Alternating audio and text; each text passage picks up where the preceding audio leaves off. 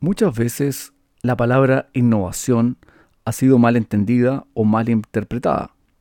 Se asocia mucho con la tecnología y con el desarrollo tecnológico. Pero también innovación es una perspectiva, es una forma de mirar los problemas y buscar las soluciones de una manera bastante práctica que resulte fácil instalarlas y de pronta aplicación.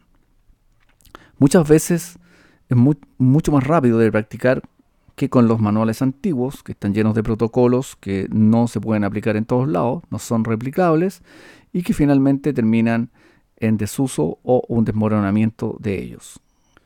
En ese sentido, y particularmente en Sudamérica, lamentablemente existe que el problema de la atención al público no ha sido nunca considerado como un factor importante. Si bien hay restaurantes que lo hacen, pero la mayoría no lo hace.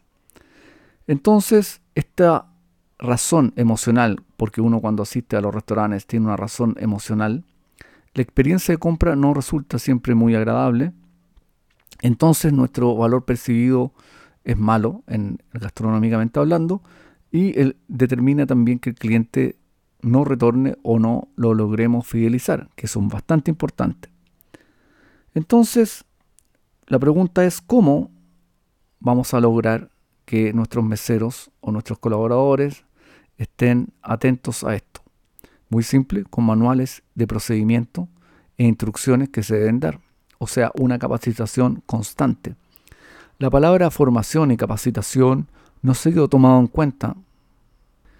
Y justamente esta pandemia nos ha empujado en muchos sentidos a un mayor uso de la tecnología pero hemos olvidado que nosotros somos seres gregarios y que ahora, cuando esto ya está pasando, volveremos a vernos porque somos seres sociales.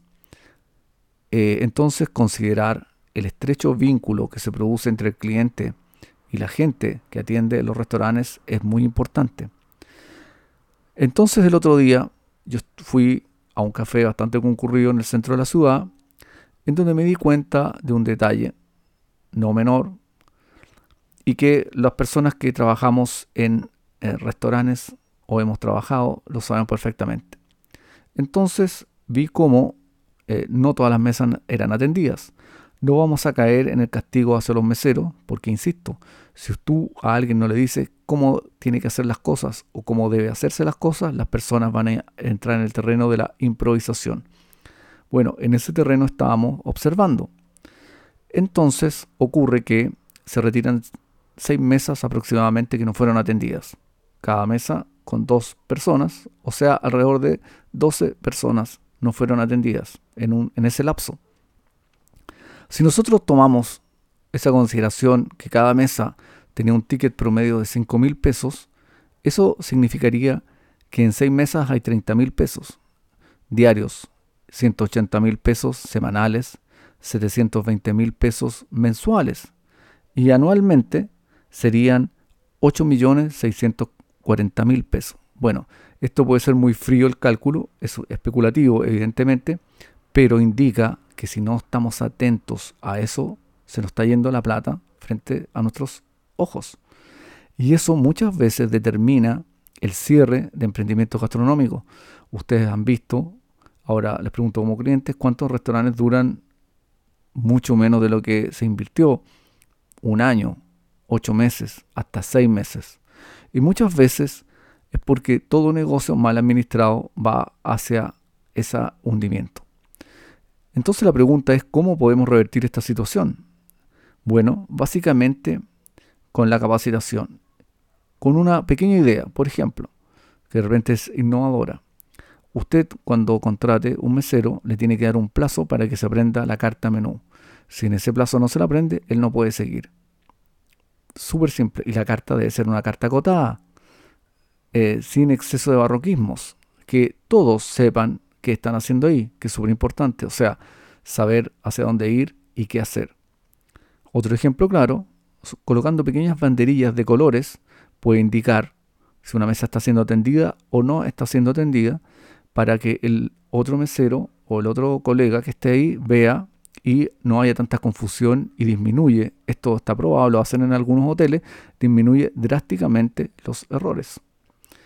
porque los errores se traducen en más errores y ustedes saben, es un efecto dominó que ocurre mucho en los restaurantes. Entonces, con estos pequeños dos ejemplos, se puede hacer sin grandes inversiones. Tal vez contratar a alguien que los capacite sería lo, lo mejor, que les produzca un relato, etcétera, etcétera. Pero eso es todo. Y imagínense que aumenta el ticket y usted tendría 720 mil pesos más mensualmente. Eso equivale alrededor de como mil dólares más al mes. Entonces, eh, no es menor. Sobre todo para un restaurante que tiene un ticket promedio bajo y no alto. Porque claro, si es un restaurante de mantel largo, como se les denomina, es otro tipo de ticket. Pero aquí estamos hablando de los restaurantes que son la mayoría y que son la mayoría de mis clientes y que es lo que escuchan este podcast. Por eso es importantísimo lo que yo estoy diciendo de considerar la innovación. Innoven en, a las formas de atender, innoven en las formas de enseñarle a sus colaboradores, a sus meseros, inclusive hasta la persona que pueda cobrar los tickets del cajero también puede ser, aunque algunos ya están siendo eliminados por la tecnología. Ojo con eso. Pero yo pienso que nunca se terminará la visita social física a los restaurantes y ahí es donde incide la socialización y la experiencia de compra, que finalmente es una experiencia emocional. Esto ha sido el podcast de hoy, espero que les haya gustado, muchas gracias por haberme escuchado.